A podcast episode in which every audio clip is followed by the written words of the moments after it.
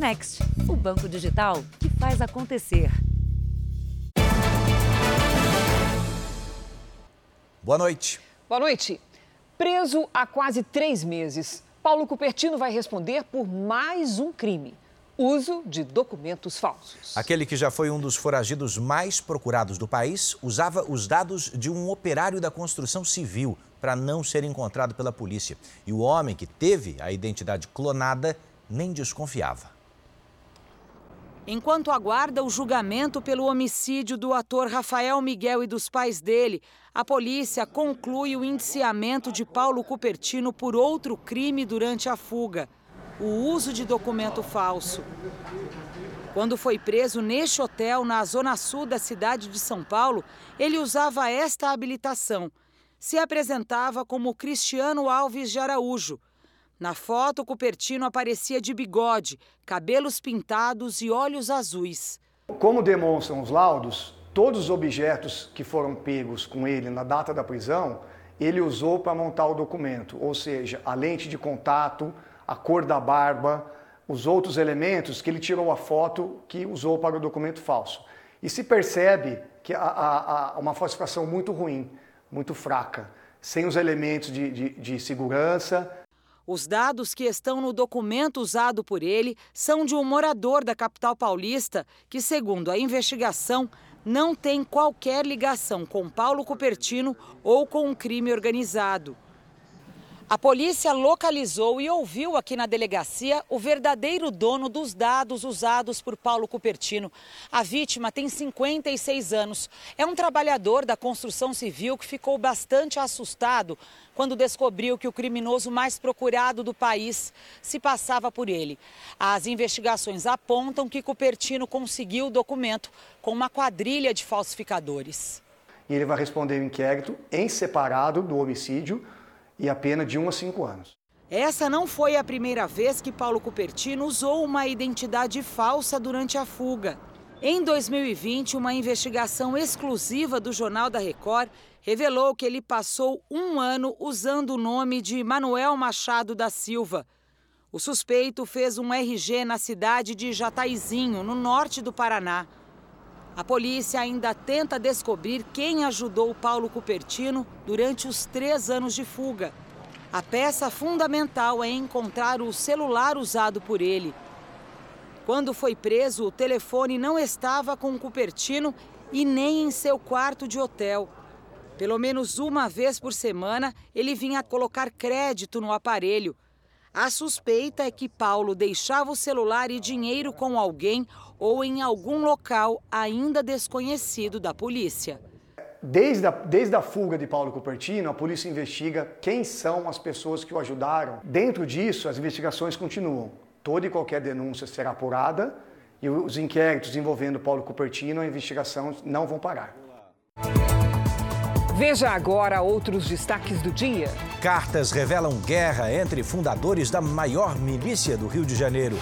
Polícia prende novos suspeitos por assassinatos de indigenista e jornalista na Amazônia. Em São Paulo, corpo de ambientalista é encontrado em represa. Reator da maior usina nuclear da Europa é desligado após bombardeio.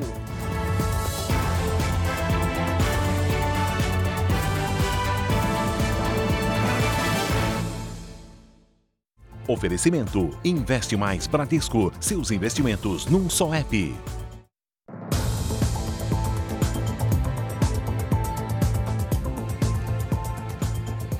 No Rio de Janeiro, uma troca de tiros entre policiais e criminosos em um viaduto deixou quatro baleados. Você vai ver que assustadas as pessoas chegaram a descer dos carros para se proteger. De dentro do veículo, um motorista registra o tiroteio. Para se proteger, um homem corre e tenta se esconder entre os carros. A troca de tiros foi entre assaltantes e policiais militares no viaduto de Madureira, zona norte do Rio de Janeiro. Os criminosos estavam em veículos roubados e vinham praticando uma série de assaltos na região. Quando policiais militares foram chamados, começou uma perseguição. Aqui no alto do viaduto, os assaltantes acabaram batendo em outro carro. Alguns conseguiram fugir. Dois deles foram baleados e socorridos. Um dos homens morreu ao dar entrada no hospital. O outro foi atendido, recebeu alta e está preso. A polícia apreendeu dois carros roubados, uma pistola e carregadores. Duas pessoas que passavam pelo local acabaram baleadas. Que está levando alguém baleado. Leandro Cordeiro, atingido na mão, foi socorrido e já recebeu alta. Roberto Filgueira, de 46 anos, estava dentro de um ônibus quando foi ferido nas costas. Ele segue internado com o quadro de saúde estável. A região de Madureira tem sido cada vez mais alvo de criminosos. O bairro é cercado pelo complexo da Serrinha e pelo Morro da Congonha. Áreas que vivem em intensa disputa entre facções. Semana passada eu tive que dormir, não, eu tive que deitar no chão para eu não levar uma bala na cara. Então isso é complicado. No Rio sempre houve tiroteio, moça. Não tem lugar que a gente não ouça tiroteio. Os moradores reclamam da constante violência na região. Sempre na, na alerta, a gente sempre fica na, na, expectativa, né? Então não tem nada, não tem uh, anéis, né, brincos, nada, justamente por conta da violência, né? A gente sempre não, não sabe o que, que vem depois, né? Aqui é uma região onde tem muitos, muitos conhecidos que foram assaltados aqui em determinados horários, até à luz do dia mesmo. A triste realidade carioca, né? E olha aqui, com a volta às aulas, o JR tem um alerta para você criminosos estão se passando por motoristas de vans para aplicar golpes nos pais de alunos. Eles pedem um adiantamento de metade do valor do contrato e somem logo depois de receber o dinheiro. Depois de ser vítima do golpe, ela passou a ter medo. Como a suposta motorista de van sabe todos os endereços que ela frequenta, a vítima prefere não mostrar o rosto. Ela precisava resolver um problema facilitar a ida e a volta da filha para a faculdade. Por isso, ela foi pesquisar em redes sociais a indicação de quem poderia ajudá-la e encontrou. Em três dias de conversa, ela não desconfiou de nada. Em nenhum momento passou pela minha cabeça de ser um golpe. Foi impossível, impossível desconfiar de alguma coisa. A condição era depositar 50% do valor do serviço mensal. Mas como o preço era bom, a minha filha ainda falou: mãe, não fecha nada agora. Eu, com medo de perder a oportunidade, uns dois dias mais ou menos, eu voltei a falar com ela que iríamos fechar o contrato com ela. No dia combinado, a van não apareceu e a golpista passou a ignorar a vítima. Você se sente assim, a pessoa mais burra do mundo, porque nos dias de hoje a gente tem a informação de que estão dando golpes. A produção do Jornal da Record encontrou em redes sociais outras pessoas que também foram vítimas desse mesmo tipo de golpe. Para prestar qualquer tipo de serviço de transporte, seja escolar ou mesmo universitário, o motorista precisa passar por um processo rigoroso e só depois é que ele tem uma licença especial. Os pais devem checar com as prefeituras se a van preenche todos os requisitos e se está com a documentação em dia, antes de fechar o contrato. Aquele prefixo que geralmente vai na lateral de uma van escolar, ele pode ser consultado e ali você vê se a van é legalizada ou não. Para o presidente de uma associação que reúne motoristas de van escolar, uma boa dica é sempre pedir indicações da própria escola e dos pais de alunos. Buscar contato pessoal antes também é importante. É sempre importante lembrar que o transporte escolar é o transporte bem mais valioso de qualquer família. Então, é sempre muito importante tomar todos os cuidados. Por essa a gente não esperava, né? O aumento da violência fez crescer as vendas de equipamentos de segurança nas grandes cidades de novo. A projeção, inclusive, para esse ano é de uma alta de 18%. Câmeras de reconhecimento facial e corporal, drones, aplicativos com QR Code, esquemas complexos de proteção a bancos. O mercado de segurança eletrônica está em crescimento. É uma resposta ao aumento da violência. Hoje, o setor tem mais de 33 mil empresas responsáveis por 350 mil empregos diretos e mais de 2 milhões indiretos. O setor faturou 9 bilhões de reais no ano passado, uma alta de 14%. As tecnologias estão aí disponíveis para auxiliar o setor público no combate à violência. Um dos itens mais eficientes do sistema de segurança é a nuvem de fumaça. Ela é liberada quando o local é invadido e tem efeito imediato. Num segundo momento, é acionado esse neutralizador que impede a pessoa de respirar. Nós não estamos é, eliminando o ser humano, mas estamos tirando ele do front, daquela defesa, onde ele estaria totalmente indefeso. Os tipos de ataques que a gente é, evita são ataques extremamente planejados, com armamentos, no primeiro trimestre de 2021, foram mais de 55 mil roubos no estado de São Paulo e 103 mil furtos. No mesmo período deste ano, já são quase 60 mil roubos e mais de 132 mil furtos. Estatística que fez os moradores deste prédio reforçarem a segurança, com portaria remota, 16 câmeras com aplicativos de monitoramento no celular. Hoje nós temos total controle de quem entra no prédio e quem sai. O que foi mais importante na montagem de todo esse esquema de segurança? Conscientizar os moradores e ensinar eles a utilizar o sistema que foi colocado à disposição. Num bairro da Zona Sul de São Paulo, moradores se uniram para criar esta central de monitoramento. Estava tendo uma quantidade muito alta de criminalidade, muito assalto, é, furto à residência. Então surgiu a, a, nossa ideia de fazer uma central de monitoramento com a gravação das imagens em nuvem. Então, mesmo que levem o gravador embora, a gente continua gravando as imagens na nuvem. Aqui chegam imagens de 450 câmeras espalhadas por 120 ruas. Através de um aplicativo, a Polícia Militar tem acesso a tudo o que acontece em tempo real. O Luiz Gustavo presenciou muitos assaltos antes da criação desta central de monitoramento. Hoje, ele se sente bem mais seguro. Existem ocorrências? Claro que existe, mas percentualmente diminuiu bastante com o monitoramento. O número de presos trabalhando no sistema penitenciário paulista cresceu 42% nos últimos dois anos. É o que mostra uma pesquisa do governo de São Paulo. O fim do momento mais crítico da pandemia e a retomada da economia favoreceram esse movimento. Foi depois de ter sido presa que ela encontrou um trabalho. Tenho bastante prazer de costurar, porque é uma coisa que eu nunca imaginei fazer na minha vida. E eu sentei na máquina, eu aprendi, me lidei com ela. Para quem cumpre pena por tráfico, ter agora uma rotina de produzir peças delicadas de pano para o dia a dia é poder ver a vida com um novo sentido. Eu vejo que eu sou capaz de fazer alguma coisa hoje. É uma coisa que eu nunca pensei na vida. Na penitenciária feminina de Santana, em São Paulo, cerca de 47% das detentas trabalham. Esse ambiente de produção tem sido o mais comum nos presídios do estado de São Paulo. Uma pesquisa mostra que o trabalho atrás das grades em dois anos aumentou 42%. Só aqui, nesse presídio feminino, são 16 oficinas.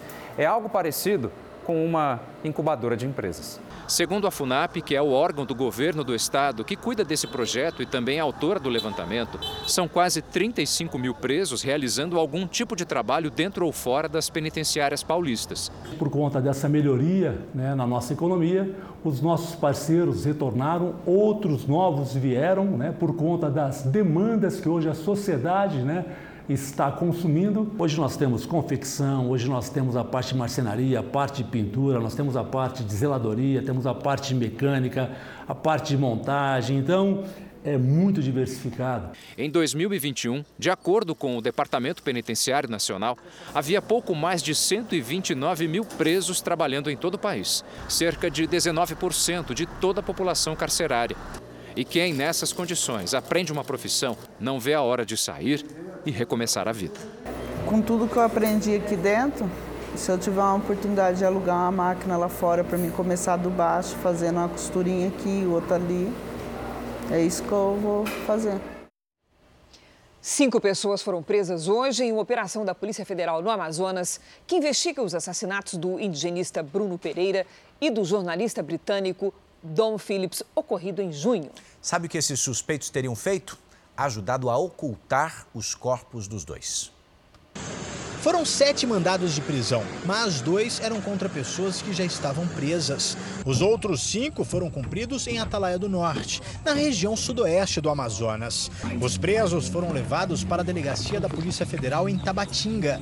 Eles teriam ajudado a esconder os corpos. São dois pescadores e os três filhos de Amarildo da Costa Oliveira, conhecido como Pelado, o primeiro a ser preso pela morte do indigenista Bruno Pereira e do jornalista Dom Phillips, assassinados a tiros no Vale do Javari, em junho deste ano. Segundo a Polícia Federal, todos participavam de um esquema criminoso armado, dedicado à prática de tráfico de animais e pesca ilegal na região. Animais silvestres e o pirarucu eram retirados da reserva indígena do Vale do Javari e vendidos nos países vizinhos.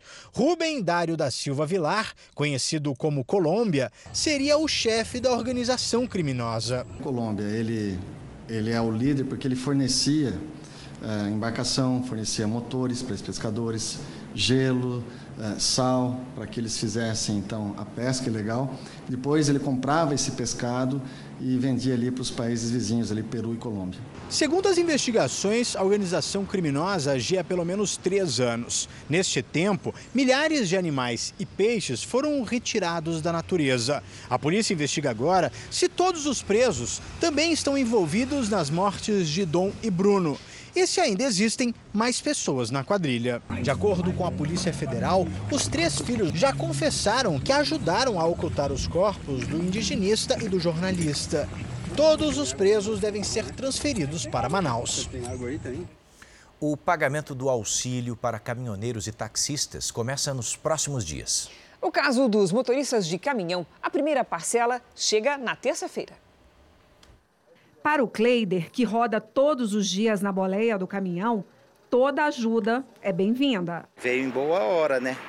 Diante de tanta alta do diesel, chegou num momento onde que não supre a necessidade, mas de qualquer forma é uma ajuda. O Edinaldo também é caminhoneiro e já sabe o que vai fazer com o benefício de mil reais por mês. Dinheiro do auxílio, vamos ver se a gente compra alguns pneus, manutenção de caminhão, é, alguma ajuda, tem que se virar com esse dinheiro, né? A Caixa divulgou o calendário de pagamentos do auxílio aos caminhoneiros. A primeira parcela será dupla. Os dois mil reais vão ser depositados na próxima terça-feira.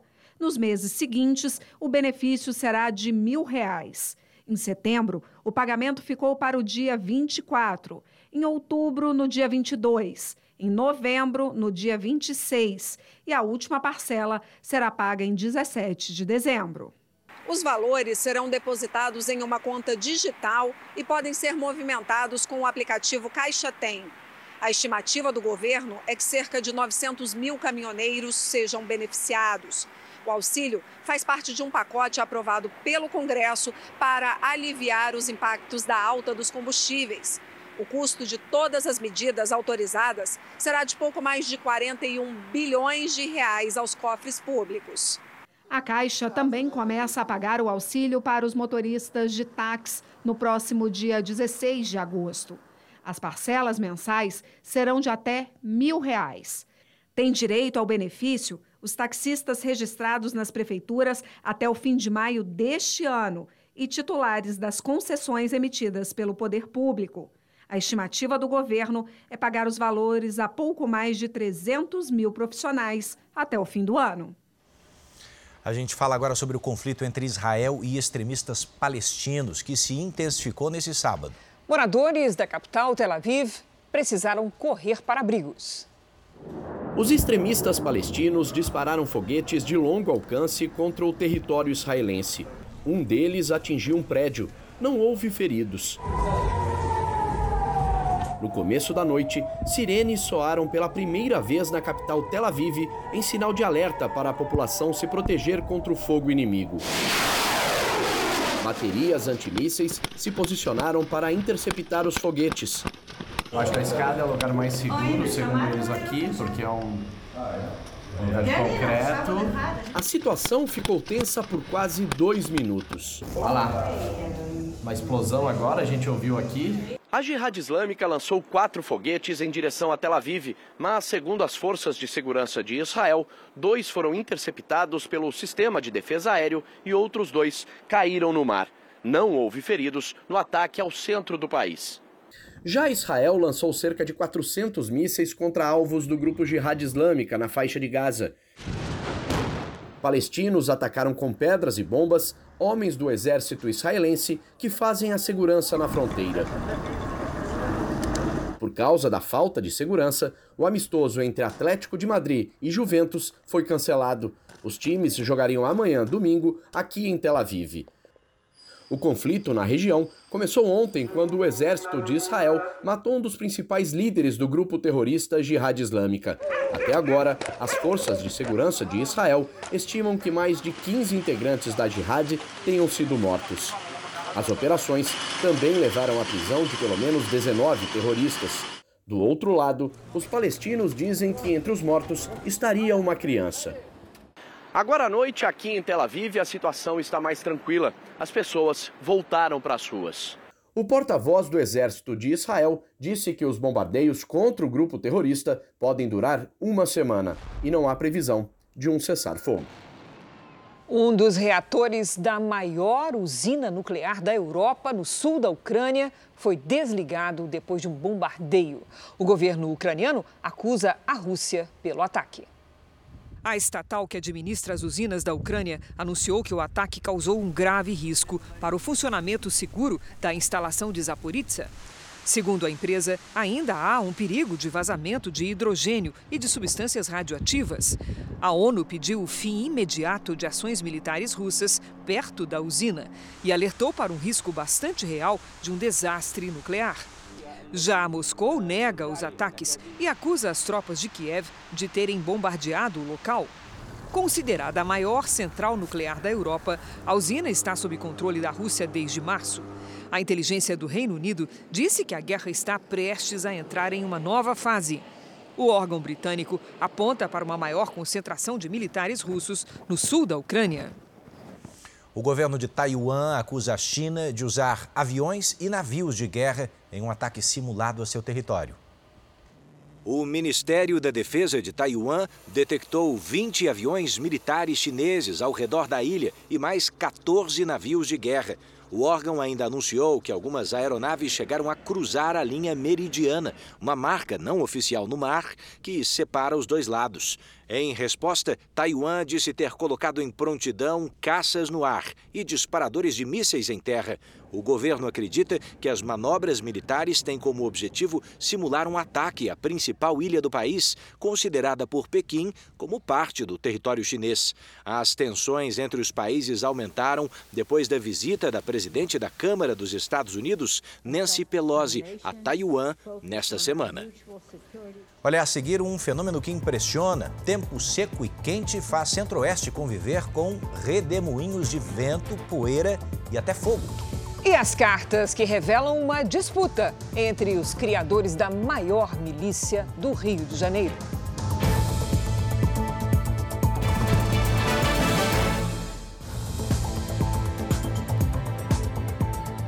O Jornal da Record vai agora ao vivo ao Rio de Janeiro porque a polícia investiga a morte de um estrangeiro numa cobertura em Ipanema, na Zona Sul.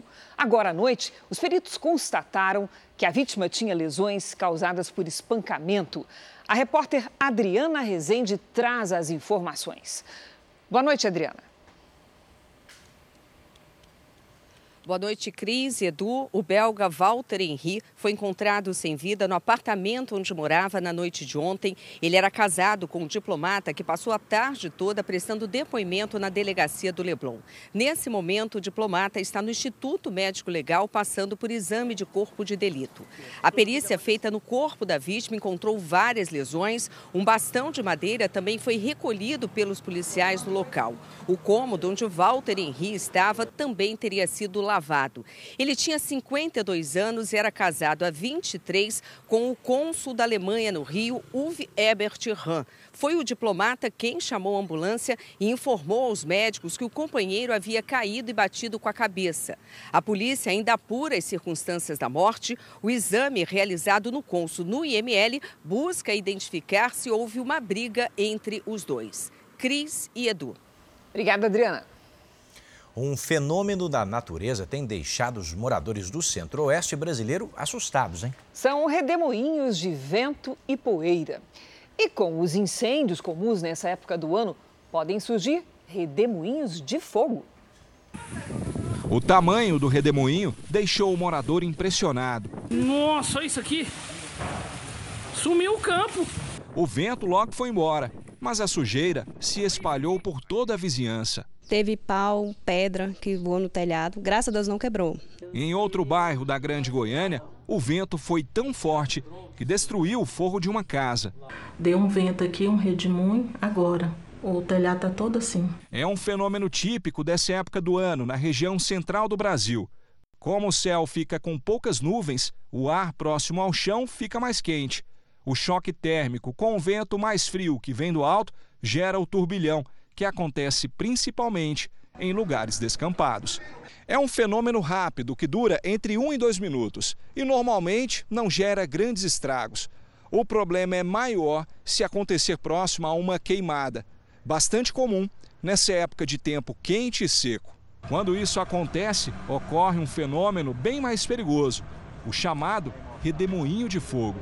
Então pegou fogo naquela palhada, forma-se um redemoinho, o redemoinho levanta a palhada pegando fogo. Então você tem aqueles redemoinhos de fogo que também acontecem nesse período. Já ocasionou acidentes aí de queima de veículos, de combate a incêndio, então realmente tem que tomar muito cuidado. Assustador, né?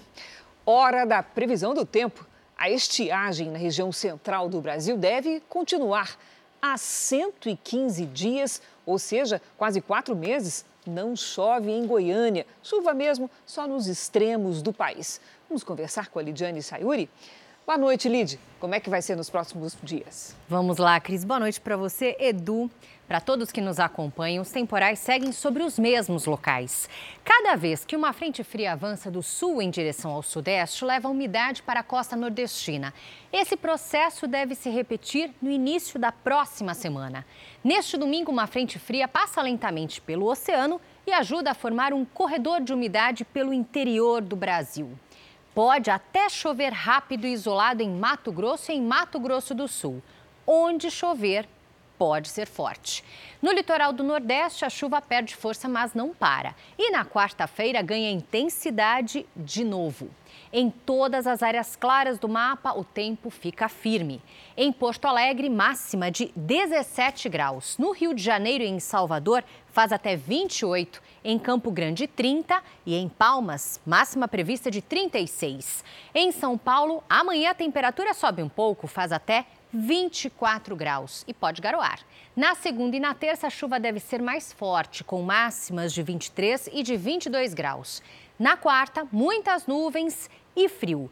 Por falar em quarta-feira, uma novidade para a semana que vem. Uma forte frente fria junto com o ar polar devem avançar pelo sul do Brasil. Tem uma pequena chance de neve e chuva congelada nos pontos mais altos das Serras Gaúcha e Catarinense. Na quinta, vejam só, mínima de 2 graus negativos. Uau, olha a expectativa aí.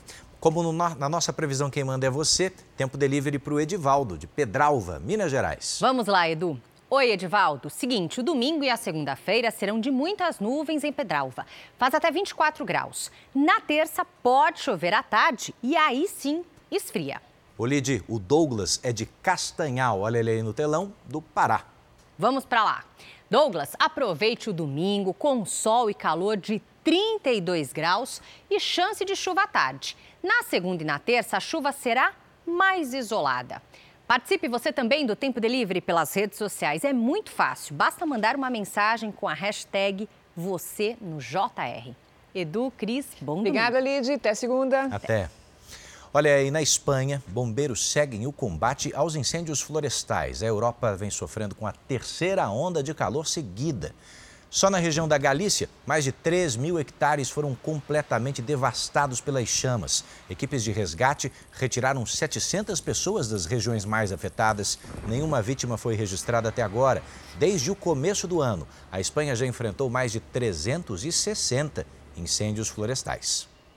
Veja agora os destaques do próximo domingo espetacular.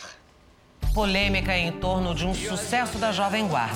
Pela primeira vez, a ex-mulher de Vanderlei Cardoso fala sobre as acusações de controlar a vida profissional do cantor e proibi-lo de fazer shows. E diz que é a filha de Vanderlei quem mantém o cantor trancado em uma pousada.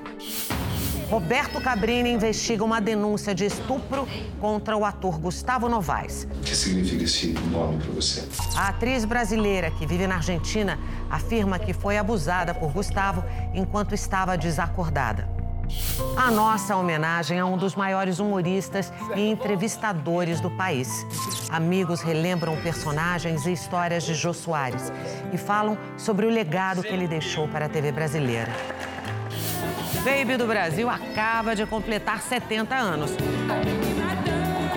E abriu o guarda-roupa, que, claro, ajuda a contar parte da história da MPB. Eu sou o Baby do Brasil. É no Domingo Espetacular, depois da final do Canta Comigo, Tim. E por aqui a seguir, você vai ver amigo pescador encontra corpo de ambientalista desaparecido em uma das maiores represas de São Paulo. Modelo que atropelou e matou o adolescente tem alta e será transferido para a cadeia no Rio de Janeiro.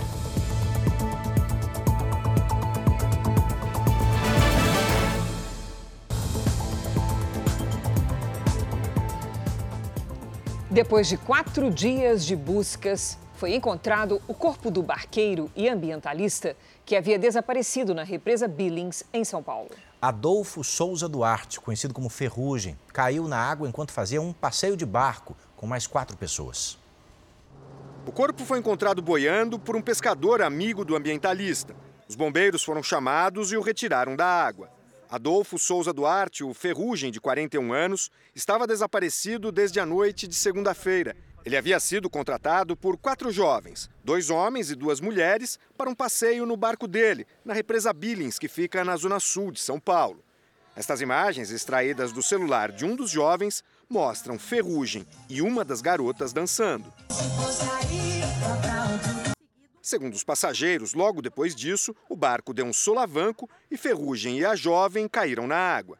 O ambientalista ainda teria ajudado a garota, os rapazes contam que jogaram uma boia. A jovem foi resgatada, mas Ferrugem desapareceu. Em entrevista à repórter Grace Abdu, da Record TV, os rapazes reafirmaram a versão contada em depoimento à polícia. Acontecido de verdade foi que ele estava dançando atrás com a menina, eu e a outra menina dançando mais na frente, um amigo gravando nós, e do nada veio o sulavanco mesmo. Ferrugem coordenava um trabalho social e ambiental na represa. Sabia nadar e conhecia bem aquelas águas. Ele cresceu na região e trabalhava com o barco na Billings há cerca de 10 anos. O corpo foi trazido aqui para o Instituto Médico Legal e a polícia agora aguarda o laudo dos legistas. Por enquanto, o caso é tratado como homicídio culposo, em que não há a intenção de cometer o crime. O corpo de Ferrugem foi reconhecido por familiares ainda na represa esperar. Esperar nenhuma, nenhum julgamento precipitado. O, os laudos vão dizer, o corpo vai dizer o que houve. Independente do que houve, nós perdoamos qualquer coisa. A Polícia Civil analisa cartas que revelam um racha entre os fundadores da maior milícia do Rio de Janeiro. A briga envolve o ex-vereador Jerônimo Guimarães Filho, o Jerominho, assassinado esta semana. Uma amizade abalada pelo tempo. Foi o que revelou o conteúdo de cartas apreendidas pela Polícia do Rio. Elas teriam sido escritas por Ricardo Teixeira da Cruz, o Batman, que, junto com Jeromínio e Natalino Guimarães, são apontados como fundadores da maior milícia do Estado, a Liga da Justiça. O texto foi escrito em 2020 na Penitenciária Federal de Mossoró, no Rio Grande do Norte, onde Batman cumpre pena. A carta tem o selo do órgão que administra os presídios federais. Em um trecho, Ricardo diz que os irmãos Guimarães deixaram de ser amigos dele há anos. Nesta outra parte, reconhece que foi chefe da milícia, mas diz que atualmente não faz parte da quadrilha e nem recebe dinheiro. As cartas foram encontradas há um mês na casa de um ex-policial militar preso em flagrante e apontado como integrante da milícia. A perícia analisa as cartas para confirmar que são originais e não foram adulteradas. O conteúdo revela uma disputa entre os integrantes da cúpula da quadrilha. O setor de inteligência da polícia também procura pistas que ajudem a evitar novos conflitos. A morte de Jerônimo Guimarães Filho pode estar ligada a uma competição entre os criminosos por territórios dominados pela milícia. O ex-vereador foi assassinado a tiros de fuzil nesta quinta-feira. Os suspeitos do crime ainda não foram identificados. O empresário que o acompanhava também foi atingido e segue internado no hospital. O corpo de Jeromínio foi enterrado hoje na presença de amigos e parentes. O irmão dele negou o envolvimento da família com o crime. Nós fomos presos injustamente. Nós ficamos longe da nossa família e voltamos. E tivemos essa infelicidade que ocorreu com meu irmão hoje. Os crimes virtuais já colocam o Brasil no topo de um ranking nada animador o de tentativas de extorsão. Só no ano passado, sabe quantos casos foram, Edu? 94 bilhões. É de impressionar o número, né? E não são apenas crimes financeiros, são sexuais também.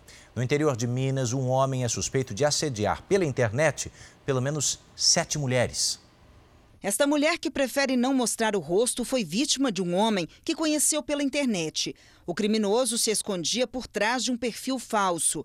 As primeiras conversas foram em um tom agradável e os dois trocaram fotos íntimas. Depois começaram as ameaças. Eu não, assim, não me imaginei que se tratava de uma pessoa doentia. Até então, eu não tinha desconfiado de nada. Eu percebi que tinha algo de errado, como quando ele começou a falar que eu tinha que manter uma relação sexual com ele. Nas mensagens trocadas, ela demonstra medo de ser assassinada e tenta negociar oferecendo dinheiro. Garanta que é de hoje não passa. Passou de hoje, todo mundo que é amigo meu não fez, eu sei que te conhece, como saber? Diante das ameaças cada vez mais graves, a mulher procurou a polícia e uma estratégia foi traçada para prender o criminoso. Ela marcou um encontro com o um homem, chegou a ficar cara a cara com ele, até a chegada dos investigadores. A prisão aconteceu na cidade de Montes Claros, no norte de Minas Gerais. Com relação às vítimas que entregam espontaneamente fotos, mandam nudes para namorados, para companheiros ou para pessoas que ela está ali se relacionando virtualmente, nada disso descaracteriza o crime do autor que usa disso para chantagear. Um estudo de uma empresa de segurança digital mostra que o Brasil lidera o ranking mundial de ameaças de extorsão por meios digitais, incluindo de cunho sexual. Somente em 2021 foram 94 bilhões de ocorrências, um aumento de 13% no ano passado, em comparação com 2020. O homem foi ouvido e liberado na audiência de custódia. A polícia já encontrou quase 100 mensagens em que ele ofende mulheres que se recusaram a mandar fotos íntimas. Ao todo, sete vítimas já foram identificadas. Uma delas afirma que as imagens vazaram depois que ela perdeu o celular. Da cena virtual para um crime bem real. Foi transferido agora à noite para a prisão um modelo e influenciador digital que atropelou e matou um jovem de 16 anos no Rio de Janeiro. Bruno Krupp estava internado, você se lembra, sob custódia da polícia num hospital particular. Ele foi levado para a delegacia e de lá seguiu para a penitenciária de Bangu, para fazer o exame de corpo de delito. Ainda não há informação sobre para qual presídio ele será levado. Bruno pilotava sem carteira de habilitação e em alta velocidade a moto que você viu nessas imagens quando atingiu o adolescente João Gabriel Guimarães em uma avenida da Barra da Tijuca. Isso tudo no último sábado. O garoto não resistiu aos ferimentos. Bruno agora irá responder por homicídio com dolo eventual, quando se assume o risco de provocar uma morte. Já em São Paulo, câmeras de segurança flagraram criminosos roubando o celular de uma mulher. Eles obrigam a vítima a desbloquear o aparelho. A ação é rápida. A mulher é cercada. Um dos ladrões a ameaça com uma arma, enquanto o outro pega o celular dela. Na sequência, a vítima é obrigada a informar a senha de desbloqueio do telefone. Bem no fundo, o motorista de um carro percebe o assalto, mas o criminoso armado também ameaça o motorista, que não reage. Os dois ainda estão foragidos. Vem cá, você. Ah, deixa a gente mudar de assunto agora, porque a venda de carros seminovos disparou em 2022. Só neste ano, mais de 7 milhões e 200 mil unidades já foram vendidas. E um dos motivos do aumento é a demora da entrega do veículo zero quilômetro.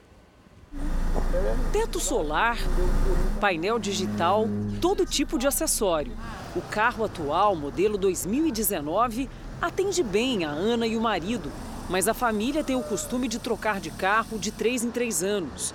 Dessa vez, por um outro seminovo, já que o zero ficou difícil de tirar da concessionária. A pandemia, os carros, eles valorizaram muito pelo, pela questão de as fábricas não estão produzindo, né?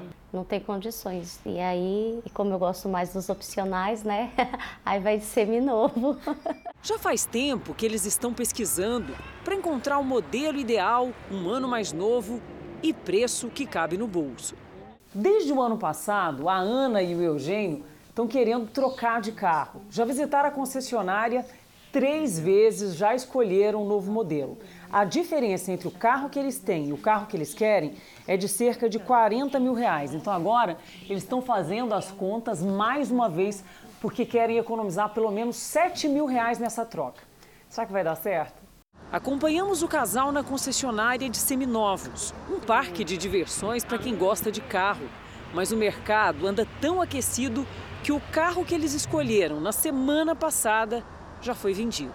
Pensei demais, agora eu não vou mais vacilar. De acordo com a Federação Nacional dos Revendedores, o comércio de carros usados e seminovos virou uma oportunidade na crise causada pela pandemia.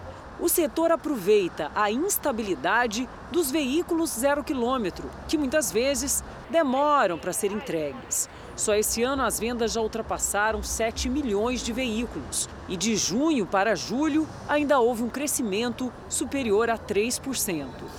A gente percebe que o cliente procura, além de preço, ele procura confiança, credibilidade. Nessa outra rede, com 19 lojas, só na cidade de São Paulo, são vendidos mais de 300 carros seminovos por mês. Uma tendência que, segundo esse especialista no ramo, deve continuar no próximo semestre. É uma retomada que tem crescendo, isso vem crescendo desde janeiro para cá. E a tendência é crescer mais porque, como eu disse, os carros reduziram, esse mês eu reduzi aqui no grupo de 5 a 10% o valor do meu estoque. Então isso já vai começar a gerar mais negócios para que comece a crescer mais esse número de venda.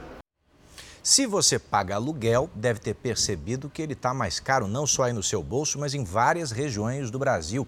E uma das explicações para isso é a alta procura por imóveis que ficaram vazios durante a pandemia. São três meses procurando um apartamento para alugar e a Brenda diz que não tá fácil. Eu já encontrei alguns, só que aí eu tô olhando os que caibam mais no meu, no meu orçamento, né?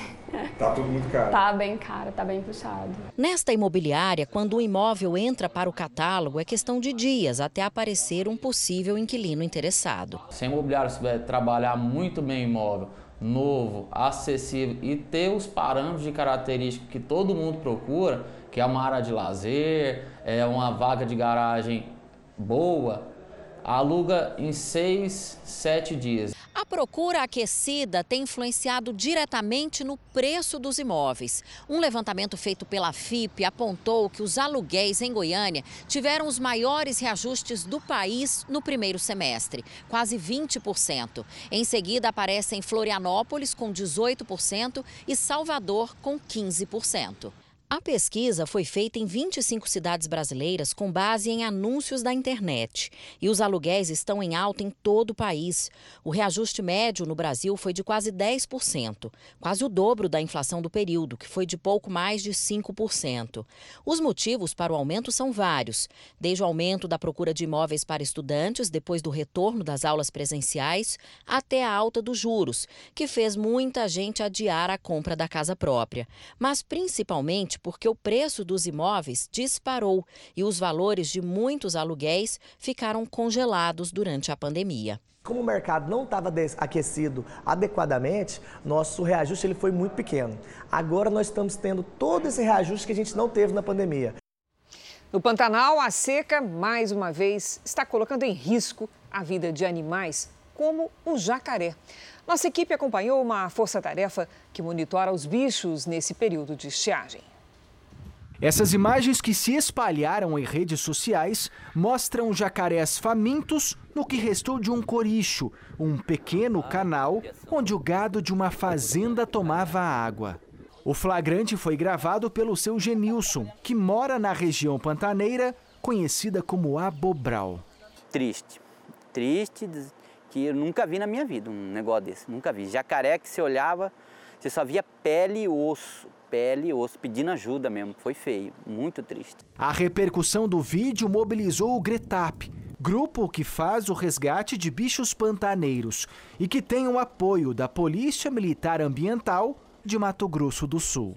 Os jacarés foram alimentados com mais de 300 quilos de carne para que tivessem condições de seguir a rota em busca de um novo refúgio. E a aposta deu certo.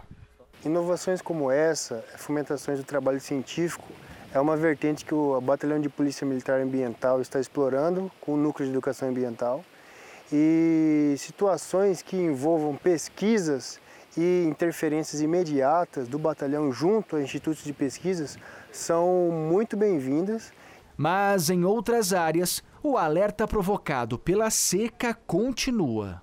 Nesse ponto, o volume de água reduziu bastante, segundo a Polícia Militar Ambiental, que faz a fiscalização de toda essa região. E como é um local que ainda concentra muitos animais, a partir de agora, a lagoa passa a ser monitorada pelos pesquisadores. Visivelmente a gente consegue perceber que eles já estão mais magros, eles não estão da, da forma que estamos acostumados, mais cheinhos, né? Caso aconteça de diminuir a água, aí nós vamos ter que começar a tomar novas providências, né? Fazer uma intervenção. Pode ser que seja intervenção veterinária, se tiver animais muito feridos ou com a saúde comprometida, e também na questão é, do aporte alimentar para dar energia para esses animais, né? O jacaré é carnívoro e gosta de viver em áreas onde tem água. Por isso, em regiões pantaneiras, a quantidade desse bicho ainda é grande. Há três anos, o Pantanal enfrenta uma seca severa por causa da chuva, que não tem sido suficiente para aumentar o nível dos rios e encharcar o solo. Nunca passei por uma, uma seca dessa que nós estamos passando agora. É inacreditável. Chega de ser triste, porque a beleza do Pantanal está nas águas, né? Vegetação desidratada que favorece as queimadas e que coloca em risco a sobrevivência da fauna pantaneira. Existe toda uma cadeia antes e depois disso. E o monitoramento é fundamental. Justamente por quê? Porque nos gera dados para que nos indique, inclusive, se as nossas ações estão corretas. A gente vai agora para outro fenômeno sem explicação agora. Uma quantidade recorde de algas marinhas invadiu o Oceano Atlântico esse ano. Virou emergência federal nos Estados Unidos. As algas liberam gases que provocam mau cheiro na região costeira. É claro, isso atrapalha o turismo, principalmente no Caribe. No entorno das ilhas caribenhas, as algas marinhas, conhecidas como sargaço, formaram um tapete marrom. A quantidade fica maior a cada dia. Segundo a Universidade do Sul da Flórida, mais de 24 milhões de toneladas apareceram no Oceano Atlântico em junho. E no mês passado, não houve redução. Segundo biólogos, é um recorde histórico. A decomposição dessa vegetação causa danos ao meio ambiente contamina o oceano, altera a temperatura da água e sufoca os animais, como as tartarugas marinhas. Segundo o biólogo Brian Bittencourt, o aquecimento pode provocar um desenvolvimento embrionário acelerado, o que pode causar mutações drásticas no nascimento de tartarugas. Que pode atender a mutações. Esse guarda florestal diz que o sargaço na praia é um obstáculo a mais para os filhotes chegarem ao mar e para as mães depositarem os ovos na areia. A reprodução para depositar seus ovos. A faixa que vai de Porto Rico a Barbados é a mais atingida. Em algumas ilhas, as águas cristalinas e azuis do Caribe deram lugar a um ambiente cor de lama, o que afasta os turistas. Autoridades locais chegaram a usar tratores para retirar as algas. Além da sujeira, os moradores têm outra reclamação: o mau cheiro. O fedor é insuportável, principalmente à noite. Parece um cheiro de esgoto, mas vem aqui da praia, diz Marlon Jones, que mora a 800 metros da orla. Os Estados Unidos determinaram emergência federal em parte das Ilhas Virgens de território americano. Algas entupiram canais de uma usina de dessalinização, responsável pelo fornecimento de água potável e energia à população. Cientistas alegam que estudos mais detalhados ainda são necessários para determinar o motivo da proliferação desse tipo de alga ter alcançado níveis recordes este ano. Um incêndio em dois tanques de petróleo na cidade de Matanzas, em Cuba, deixou quase 70 feridos. 17 bombeiros estão desaparecidos. O fogo começou depois que um raio atingiu um dos tanques. Mais de 10 horas depois, o fogo chegou ao segundo tonel. Os depósitos próximos à usina termoelétrica Antônio Guiteiras, uma das maiores de Cuba. Um menino que entrou em coma depois de participar de um desafio de rede social morreu hoje na Inglaterra. Do lado de fora do hospital, a mãe de Archie Battersby, de 12 anos, se emocionou ao confirmar a morte do filho. Um garotinho tão lindo e ele lutou até o fim, disse a mãe. A família perdeu uma série de disputas judiciais para que os equipamentos que mantinham o menino respirando não fossem desligados. O caso chegou até a Suprema Corte do Reino Unido. Os médicos disseram à justiça que o garoto havia sofrido danos cerebrais irreversíveis e que a melhor opção seria desligar os aparelhos. A criança estava em coma desde abril, quando foi encontrada desacordada. Segundo a família, Archie Battersby tinha participado de um desafio numa rede social que incentivava adolescentes a provocar um desmaio. Enchentes, incêndios florestais de grandes proporções são os eventos climáticos extremos que já causaram prejuízos estimados em quase 400 bilhões de reais só esse ano. Isso, Edu, sem falar na onda de calor que atingiu a Europa nas últimas semanas e também os Estados Unidos. Especialistas alertam que vários países estão em situação de risco. Estados Unidos, África do Sul, Austrália, Europa. As cenas de desastres naturais, como as enchentes, em diferentes partes do mundo, acenderam um alerta para os prejuízos causados por mudanças no clima. O levantamento produzido pela maior seguradora no mundo, com sede na Suíça, aponta que as perdas econômicas já chegam aos 72 bilhões de dólares, ou seja, 376 bilhões de reais números apenas do primeiro semestre. A conta é menor que a registrada no mesmo período do ano passado, mas com valores maiores quando é levado em conta apenas os chamados desastres secundários, ou seja, não as grandes tragédias como terremotos e furacões. Os dados confirmam uma tendência vista nos últimos cinco anos. As perdas com fenômenos como inundações e tempestades estão crescendo e preocupam.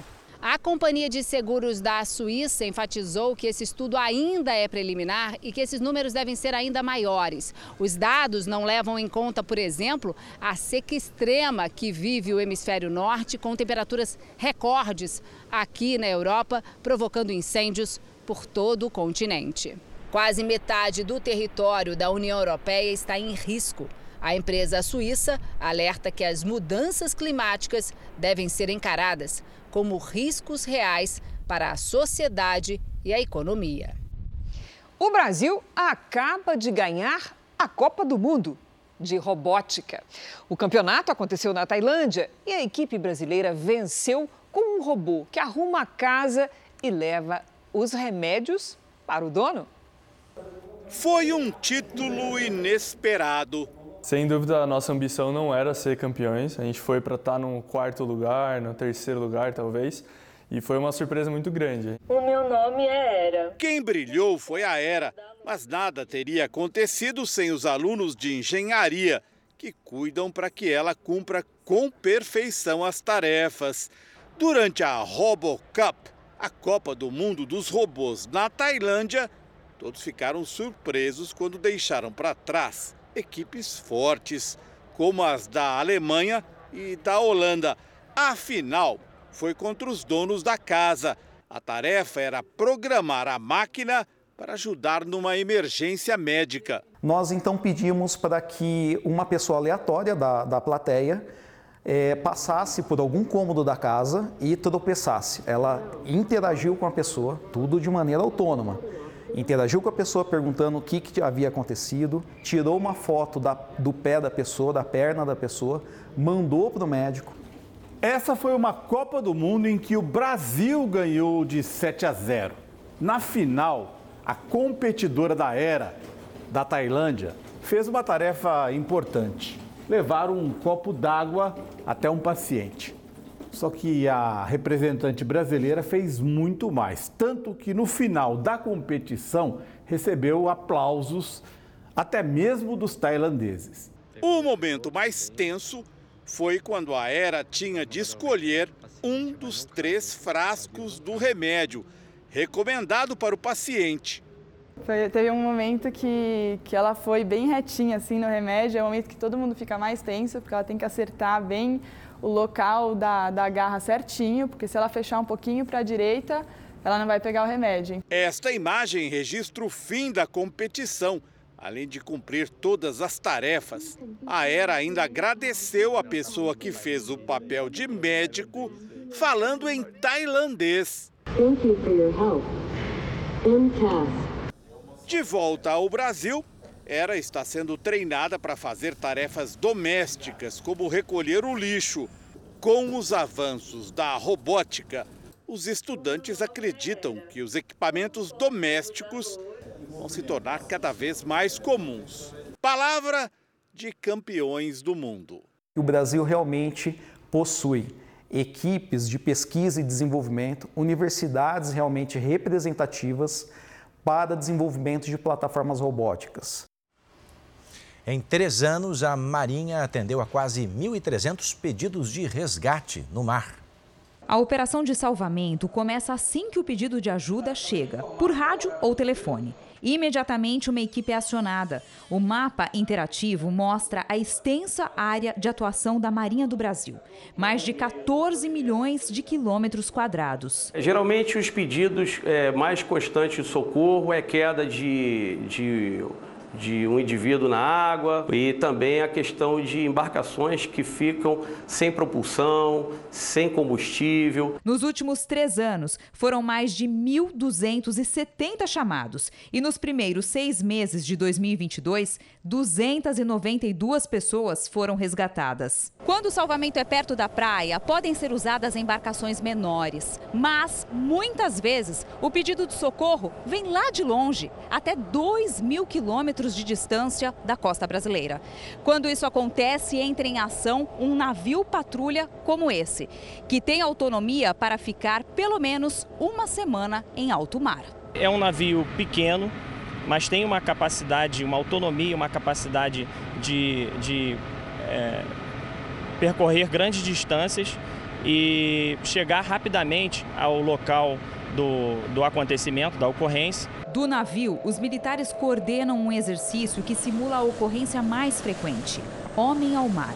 Um dos tripulantes cai na água e pede socorro. A equipe de mergulhadores se aproxima da vítima e faz o resgate. O homem é colocado no bote e levado para o navio patrulha. onde recebe os primeiros atendimentos médicos. A gente tem uma enfermaria no navio que a gente faz os primeiros atendimentos, estabiliza o nosso paciente para que a gente possa, em segurança, levar ele para um centro de alta complexidade, fazer uma transferência via aérea ou por barco mesmo. O exercício prepara a tripulação para situações reais. Esse salvamento foi com um helicóptero da Marinha, no estado do Pará, em abril. Depois do barco onde estavam enfrentar uma tempestade, cinco pessoas ficaram 17 dias à espera de socorro nessa ilha. Pediram ajuda com um bilhete colocado dentro de uma garrafa. O capitão dos portos alerta sobre os cuidados para prevenir acidentes. Fazer um planejamento efetivo do, daquilo que eles querem fazer no mais, é a, a ida e a volta, avisar para um parente, avisar para um amigo, né, que eles estão no mar e principalmente para que é, verifiquem os avisos de mau tempo, verifiquem as condições climáticas na área que eles pretendem navegar. As baleias começam a chegar ao litoral brasileiro para mais uma temporada por aqui. O sul do país é rota tradicional da baleia, da baleia franca. Já as jubartes foram vistas na Bahia. Um flagrante majestoso. Ai, meu Deus, que burricinho! Duas baleias jubartes surgem na superfície e em alto mar. É litoral da Bahia. Neste outro ponto, a longa cauda é que faz o verdadeiro espetáculo. As baleias jubarte estão de volta e devem ficar em águas brasileiras até novembro. Elas vêm para se reproduzir e amamentar os filhotes. Aqui elas encontram águas mais quentes, águas mais calmas, mas propício para cuidar desses animais, dos filhotes, que são totalmente dependentes das mães. Pesquisadores estudam o comportamento das baleias e calculam quantas migraram para a costa brasileira no período. A caça indiscriminada quase levou à extinção da espécie. Agora, com o trabalho de conservação, a população tem aumentado em média 10% ao ano. As baleias vêm da Antártica e todos os anos nadam cerca de 4 mil quilômetros até a costa do Nordeste. Uma jornada e tanto desses gigantes que podem chegar a 16 metros de comprimento e pesar mais de 40 toneladas. A costa da Bahia é um dos locais favoritos para a reprodução. No Farol da Barra, em Salvador, foi montado um ponto de observação de baleias. Mas para conseguir um bom registro, é preciso olhar atento e muita paciência. Vai ser surpreendente mesmo. Diz que elas são muito inteligentes também, né? Ah, eu tinha vontade, sim, de, de conhecer e de vê-las de perto, né? No Brasil, o turismo de observação de baleias tem regras definidas em lei federal.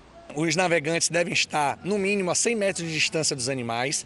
Não podemos ficar mais de 30 minutos perto desses animais. E no litoral do sul do Brasil, mais de 50 baleias francas chegaram antes da hora e foram vistas em várias praias de Santa Catarina. Os biólogos acreditam que essa temporada seja ainda maior do que a de 2018, quando 270 baleias foram vistas na região. O Jornal da Record termina aqui. A edição de hoje na íntegra e também nossa versão em podcast estão no Play Plus e em todas as nossas plataformas digitais. Fique agora com os melhores momentos da série Reis. E na próxima quarta tem a estreia da terceira temporada. Ótimo domingo para você. A gente se vê amanhã no Domingo Espetacular. Até lá.